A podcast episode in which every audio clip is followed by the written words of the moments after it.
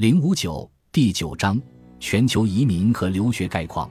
从全球的角度来看，移民不会解决老龄化问题，但对一个国家或地区来说，与鼓励人们多生孩子的相比，吸收移民是一种更容易和更快捷的补充人口的办法。例如，大学毕业生是一个非常受欢迎的移民群体，因为这些人可以立即开始工作并且纳税。移民接收国实际上是搭了移民输出国的便车，无偿获得了这些人的教育投资。近年来，大多数发达国家都放松了移民政策，以解决劳动力短缺和老龄化的问题。这一章先介绍全球移民和留学的概况，再介绍移民对经济的影响，最后介绍各国，包括中国的移民政策。全球移民概况根据联合国《世界移民报告》二零二二版。截至二零二零年，世界范围内共有国际移民二点八一亿人，其相比较二零一九年上升了百分之三点九，占世界人口的百分之三点六左右。一从存量的变化趋势上看，根据联合国的预测数据，过去五十年国际移民的数量一直在增加。图九杠一展示了自一九七零年以来国际移民人口存量的变化以及占世界人口比例的变化。从移民类型来看，二零一九年的国际劳工移民数量约为一点六九亿，占总体国际移民的百分之六十点一，组成了移民群体的大部分。关于跨国劳工的具体分析，我们将在之后的内容中进一步展开。对于给定的国家和时间段，净移民是指移入人数与移出人数之间的差值。对整个世界而言，净移民水平为零。图九杠二展示了二零一五至二零二零年部分国家的净移民情况，不同国家的移民问题差别很大。高收入国家通常是移民的目的地，而发展中国家是移民的输出国。美国五年内共接纳五百万左右的移民，是最大的净移民输入国，而中国和印度作为人口大国，净移民流出的情况也非常严重。图九杠三展示了部分国家人均 GDP 与每千人净移民的情况之间的关系，横坐标已做 LN 处理，数据来自世界银行。我们可以看出，人均 GDP 与每千人净移民率基本呈现正相关关系。这种现象应当不难理解，人往高处走，移民的基本规律是穷国流向富国。作为一个中等收入国家。中国目前平均每千人净移民为零点二四，相对于同样的人均 GDP，移民的相对吸引力偏低，这可能和中国严苛的移民政策有关。移民一般可分为劳工、家庭、难民等几大类，其中劳工和家庭占据了绝大多数。家庭移民是指本国公民和新移民的直系亲属，一般国家都有类似的家庭移民的政策。允许本国公民的直系亲属取得定居权和公民资格，在一些国家，跨国婚姻占总体结婚数的比例比较高。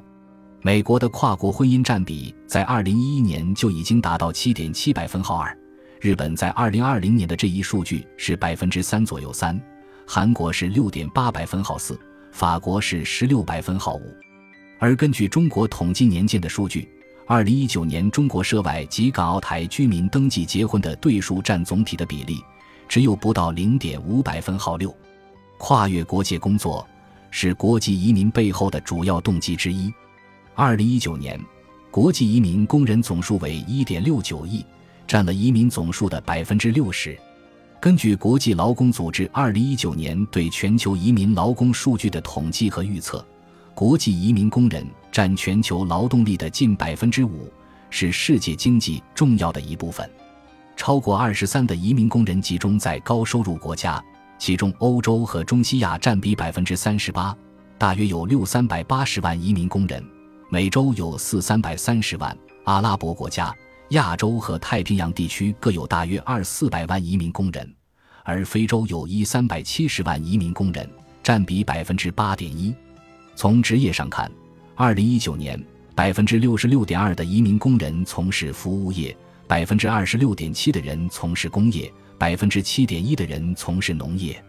在服务业中，女性国际劳工比例较高，部分原因可能是护理经济对劳动力的需求不断增长。包括卫生和家政工作期。